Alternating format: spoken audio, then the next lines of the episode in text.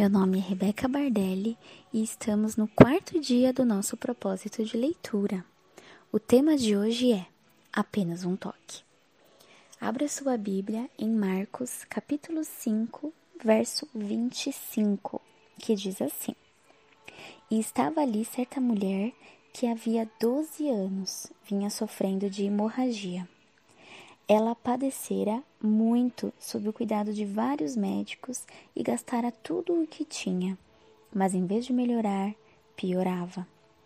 Quando ouviu falar de Jesus, chegou por trás dele, no meio da multidão, e tocou em seu manto, porque pensava: se eu tão somente tocar em seu manto, ficarei curada. Imediatamente cessou sua hemorragia e ela sentiu em seu corpo que estava livre do seu sofrimento. No mesmo instante, Jesus percebeu que dele havia saído o poder. Virou-se para a multidão e perguntou: Quem tocou em meu manto? Responderam seus discípulos: Vês a multidão aglomerada ao teu redor e ainda perguntas quem tocou em mim? Mas Jesus continuou olhando ao seu redor para ver quem tinha feito aquilo. Então a mulher, sabendo o que lhe tinha acontecido, aproximou-se, prostou-se aos seus pés e, tremendo de medo, contou-lhe toda a verdade. Então ele lhe disse: Filha, a sua fé a curou. Vá em paz e fique livre do seu sofrimento. Que passagem, né? Eu particularmente amo essa história, porque de um trecho tão pequeno nós tiramos tantos ensinamentos. Mas hoje o meu foco aqui com você é algo que não está é, detalhado na palavra, mas uma atitude que ela teve que tomar que resultou na sua cura.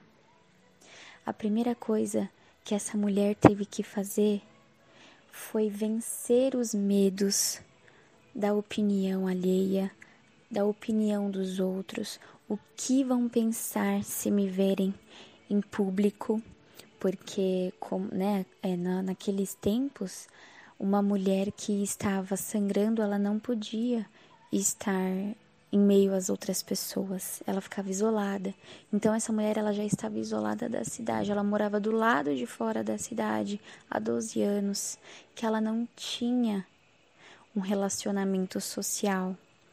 Então ela teve que vencer, né? Eu imagino ali, né, a, a, angústia dela, o desespero dela de querer ser curada, de querer ir até Jesus e ao mesmo tempo aquela batalha na mente, onde ela ficava ali né, pensando. Com certeza, Satanás investiu nas vozes na mente dela, falando que ela não deveria ir, que ela poderia ser apredejada, que aquele poderia ser o fim dela.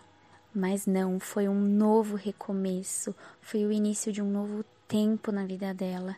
Por isso, muitas vezes nós deixamos de viver, de fazer um novo recomeço, de começar algo novo por conta de medos, de batalha que nós sofremos na nossa mente.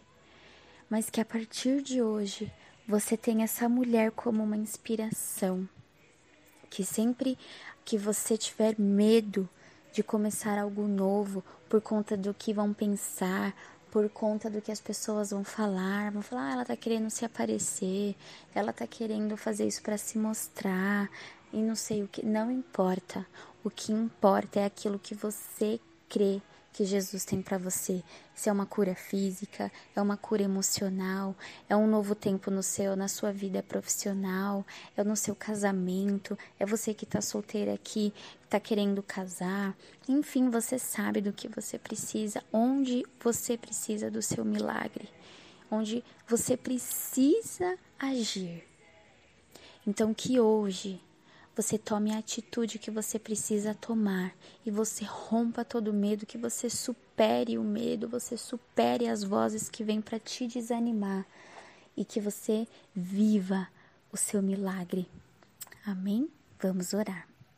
Senhor Jesus, eu peço, Pai, em primeiro lugar, que o Senhor tire da minha mente toda e qualquer voz que não seja a tua que eu ouça somente a Sua voz, somente o teu espírito, Pai, aquilo que o Senhor tem para mim, em nome de Jesus, que eu venha alcançar o meu milagre, que eu venha alcançar, Pai, em nome de Jesus, aquilo que o Senhor tem para mim, que eu não venha me importar com o que vão pensar, com a opinião das pessoas. Ah, Deus, que eu venha me importar somente com o que o Senhor pensa de mim, com o que o Senhor quer que eu faça, Pai, em nome de Jesus, que a minha cura seja, Senhor, entregue em minhas mãos, em nome de Jesus. Amém. E hoje, como dica de oração cantada, eu deixo com você a música Se Eu Apenas Te Tocar, da Mariana Valadão. Deus te abençoe.